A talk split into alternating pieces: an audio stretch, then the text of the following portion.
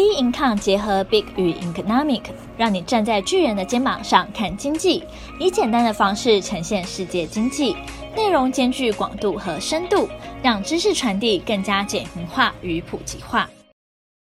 各位听众好，欢迎收听本周全球经济笔记。辉达 NVIDIA 掀起 AI 新革命，美国债务上限达成初步共识，美国核心 PCE 年增四点七 percent，通膨仍偏高。辉达 NVIDIA 掀起 AI 新革命。五月二十四号，晶片大厂辉达 NVIDIA 公布上季财报略优于市场预期，本季展望良好，反映发展人工智慧 AI 处理器有助抵消 PC 晶片需求疲软的情况。截至四月底止的一季营收约六十五亿美元，高于分析师平均预估的六十三点五亿美元。财报公布后，辉达股价在盘后大涨八点七 percent 至每股两百二十五点五五美元，今年来上涨约四十五 percent。NVIDIA 执行长黄仁勋表示，因应生成式人工智慧 AI 这项杀手级应用所引发不断增长的 AI 工作负载。当前运转中的一兆美元全球资料中心基础建设，在未来五到十年内将从一百 percent 的 CPU 中央处理器转向 GPU。AI 正处于转折点，促使各种规模的企业购买辉达的晶片来开发机器学习软体。生成式 AI 的多用途与能力已经引发全世界企业开发和部署 AI 策略的急迫感。NVIDIA 多数用于 AI 的 GPU 营收归类于资料中心类别，上季资料中心营收年比增加十一 percent 至三十六点二亿美元。成长的原因是美国云端服务业者采购更多的产品，显示出大幅。显示出大幅受惠于 ChatGPT 等 AI 软体的发展。然而，NVIDIA 过去大幅仰赖 PC 产业的游戏事业，上季营收暴跌四十六 percent 至十八点三亿美元，仍高于市场平均预估的十六亿美元。该公司的游戏营收过去几年曾高度成长。并且在新冠疫情高峰期大爆发，但显卡的销售在过去一年已大幅减缓。电脑制造商正大砍晶片订单，并消化库存。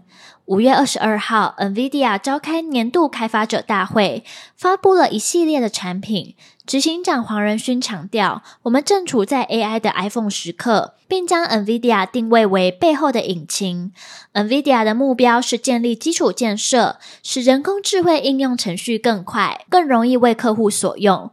NVIDIA 的图形处理单元已成为 ChatGPT 及其同类产品背后的大脑，帮助他们消化和处理越来越多训练的数据。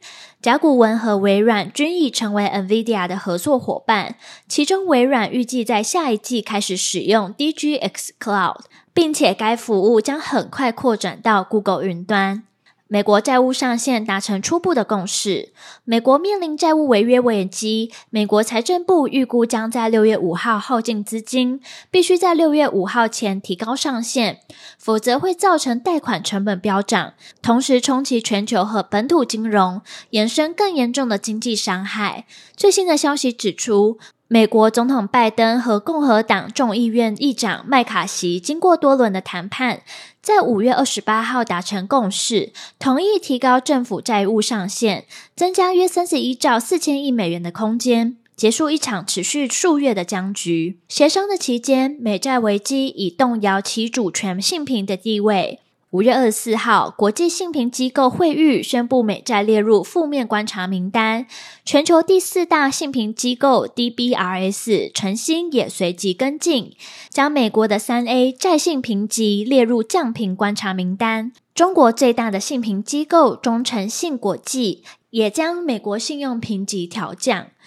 拜登本身长久以来坚持干净利落的提高债务上限，不牵扯有关支出的。政治斗争，不牵扯有关支出的政治斗争，但为了寻求一项妥帖，但为了寻求一项妥协的协议，他已对此立场让步。经过紧急协商，白宫与共和党主导的众议院缩小分歧，双方同意扩大军事及退伍军人自由裁量支出，但非国防开支需维持在二零二三年水平。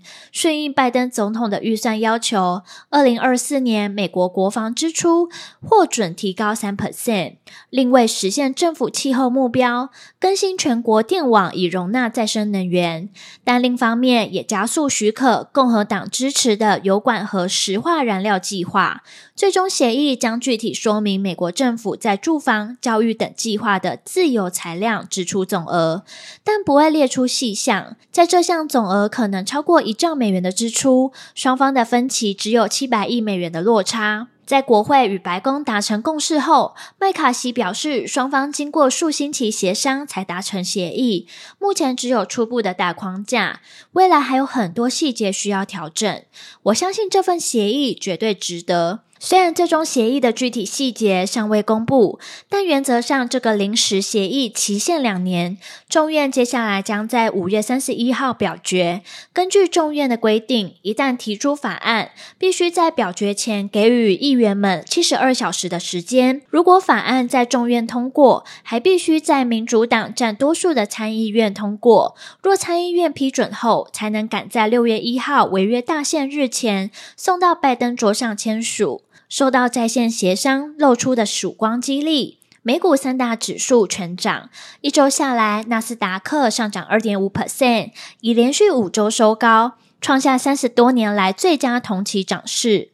五月二十七号当天，道琼工业指数上涨三百二十八点六九点，涨幅一 percent。美国四月核心 PCE 年增四点七 percent，通膨仍偏高。五月二十六号，美国商务部公布，美国四月个人消费支出 PCE 及通膨指标双强，不仅升幅高达三月的水准，且都超出预估。四月的个人消费支出比三月大幅增加零点八 percent，月增幅高于预估的零点五 percent。PCE 物价指数年增四点四 percent，高于预期的四点三 percent。扣除通膨后的实质支出也比三月激增零点五 percent。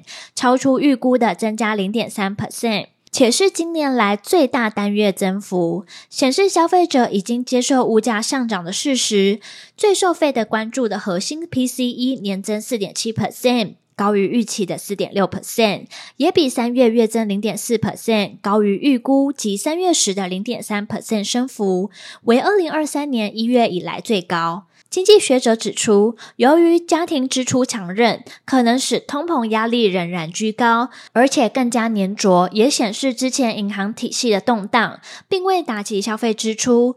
这将使费的内部对六月是否暂停升息的争议更加激烈。鹰派的声势增强，即使六月暂停，但只要就业及通膨不持续下降，八月恢复升息的可能性仍高。今年内降息的希望更加渺茫。另外，国际货币基金 IMF 也小幅上修。美国今年的经济成长预测表示，经济趋缓可能导致美国明年失业率回升。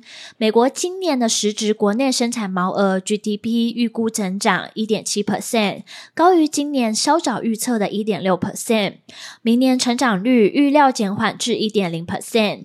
IMF 总裁乔治·艾娃表示，美国经济已证实具有韧性。美国经济虽趋缓，但仍坚持成长。预估明年底失业率将攀升至四点四 percent。因此，韧性需求和强劲的劳工市场对美国经济而言，一直是一把双面刃。乔治·艾娃指出费的利率需维持调升走势更久一段时间，如此才能将通膨带回两 percent 的长期利率目标。而市场的后续走势仍需持续关注将公布的重要经济数据。周全球经济笔记，我们下周见。